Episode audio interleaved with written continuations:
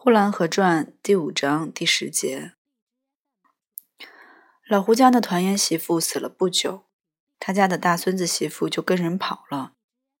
奶奶婆婆后来也死了。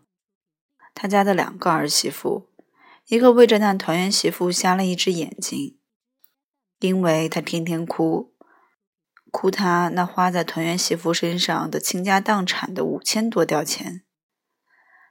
另外一个。因为他的儿媳妇跟着人家跑了，要把他羞辱死了。一天到晚的不梳头、不洗脸的，坐在锅台上抽着烟袋。有人从他旁边过去，他高兴的时候，他向人说：“你家里的孩子、大人都好啊。”他不高兴的时候，他就向着人脸吐一口痰。他变成一个半疯了。